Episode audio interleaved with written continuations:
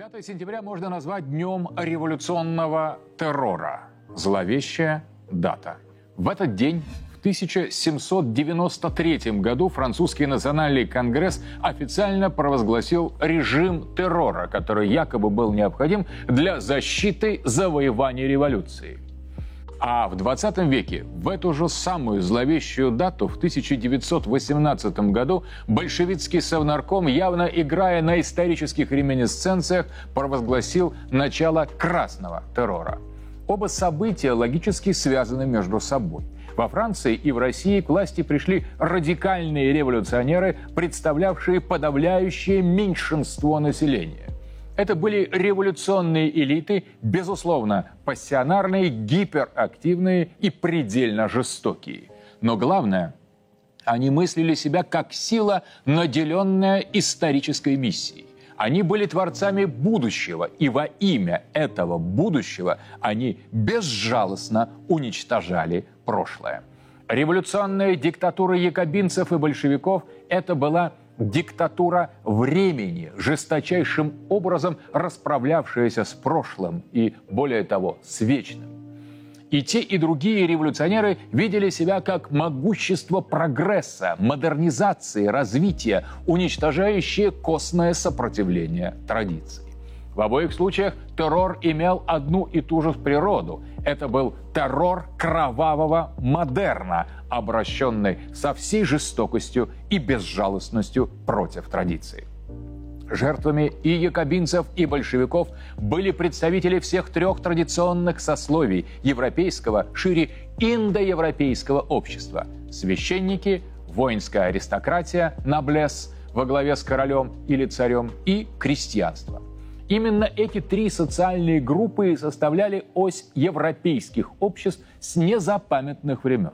И несмотря на то, что христианство принесло с собой веру в нового Бога, в истинного Бога Иисуса Христа, оно не затронуло этой вечной системы индоевропейской традиции. Французская буржуазная революция и российская пролетарская революция были обращены жестко против всех трех сословий. Первая от имени взбунтовавшихся буржуа, мобилизованных масонскими фанатиками-сектантами. Вторая от имени городского пролетариата, которого, к слову, в России начала 20 века практически не существовало как сколько-нибудь значимой социальной силы. Оголтелые фанатичные маниакальные группы революционеров, представляющих малый народ, в смысле Агюста Кашена, обрушили террор практически на все общество, где им удалось захватить власть.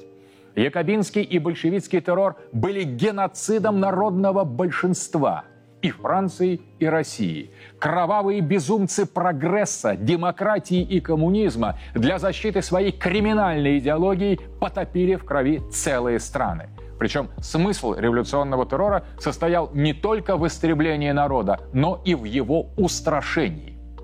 Отныне можно было верить только в модерн и его мифы, в свободу, в равенство и в братство, в эту масонскую триаду, в позитивистскую науку и светскую власть.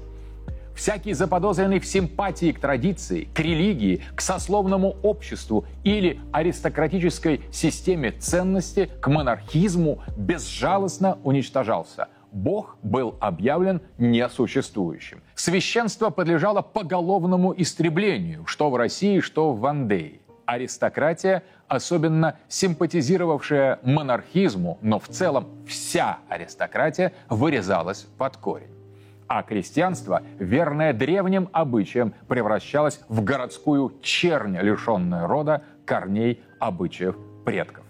С определенными оговорками судьбоносность французской революции сегодня признала современная Европа. Масонские ценности кровавых якобинских террористов – это и сегодня есть ценности Евросоюза – Европа толерантна только к тем, кто признает ее антихристианские, антитрадиционные, модернистские и постмодернистские нормы как истину в последней инстанции.